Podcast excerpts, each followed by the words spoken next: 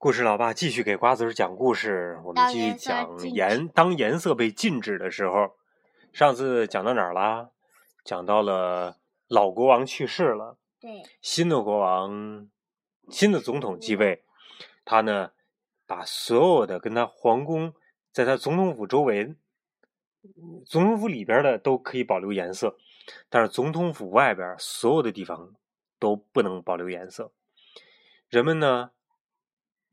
只要谁要有一点反抗，或者想拥有一种颜色，就是被会送进监狱。于是呢，所有的人都非常的忧伤和压抑，而人们越忧伤越压抑，总统就越开心。他的聚会和庆典通常是整天整夜的，大街上越是安静，宫殿里的笑声就显得是越响亮。唯一让总统非常不高兴的，也不能摧毁的，就是什么呀？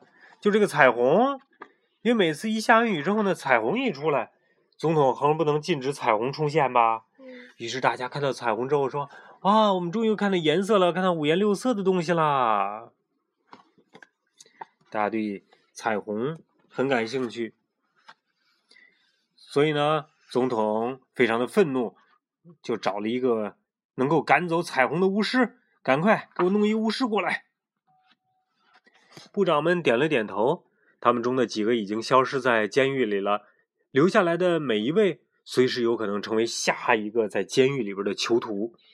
他们找遍了整个国家，最后呢，在海边的一个小村庄找到一个老妇人，大家认为她会巫术。部长们把她带到总统那里，他死死地盯着老妇人说。我只给你三天的时间，一分钟也不多给。老妇人把草药的名字写了满满的一张纸，说：“我的巫术需要这些草药。”随后还笑了笑。部长们不解的点了点头，心想：“嘿，他哪来这么大胆啊？还敢笑？”草药很快就送到了，同时送来的还有几口锅、瓶子和一个奇怪的东西。就是老妇人用来围着念咒的，部长们就把老妇人一个人留在那里。当老妇人再次被带到总统面前的时候，她手里拿着一个瓶子，里面装着蓝色的液体，请您把它喝掉。老妇人直视着总统说：“她的眼睛像瓶子里的液体那样的蓝。”里面装的是什么？总统问。由于众所周知的原因，他非常非常的多疑。请您把它喝掉，老妇人重复说：“您想把彩虹的颜色除掉，这只有通过您自己的意念才能够完成。”总统舔了舔嘴唇，但他依然犹豫不决。你自己先尝尝，他说：“我必须确定里面没有毒。”于是老妇人先喝了一口，总统仔细的看了看，当他确认。没有什么问题的时候，就一把夺过瓶子，一饮而尽了。总统喝完以后，身体晃了几下，面色变得苍白。他向四周望去，大厅里的一切在他眼里都失去了颜色了，都变成了灰色，模糊不清。无论是沙发和座椅的锦缎泥面，华丽的天鹅绒窗帘儿。昂贵的地毯，还是挂在墙上价值连城的画还是他手上的戒指和胸前闪闪发光的勋章，都黯然失色了。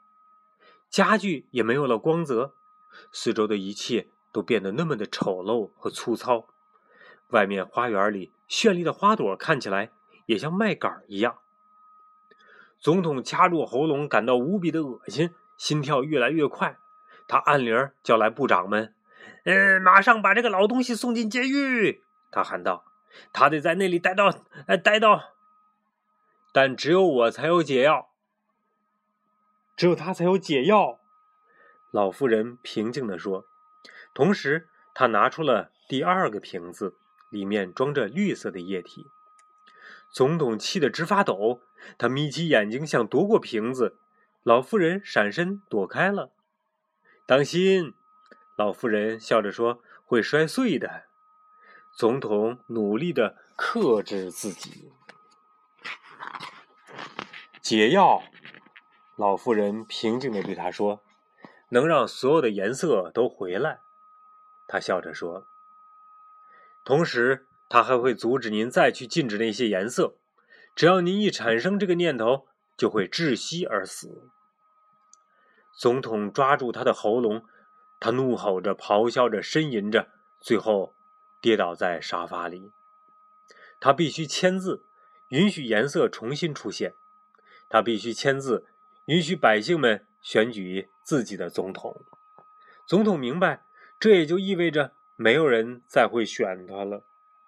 他叹息着，还是把瓶子重新放在嘴唇边，慢慢的喝了下去。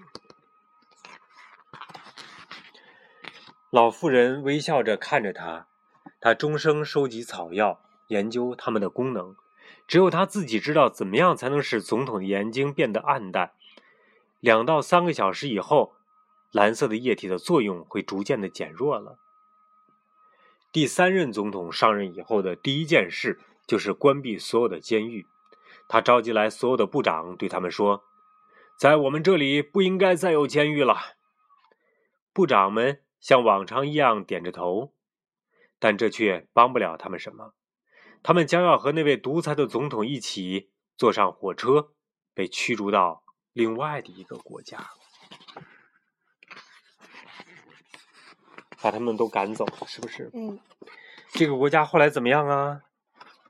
在这任总统的统治下，又恢复了颜色，人民呢又非常非常的快乐啦。咱们是不是？讲的是这个呀。对呀。当以前的老总统说：“一个彩色的国家永远是一个幸福的国家。”好，好了，今天故事就讲到这里了啊！咱们晚安，睡觉了。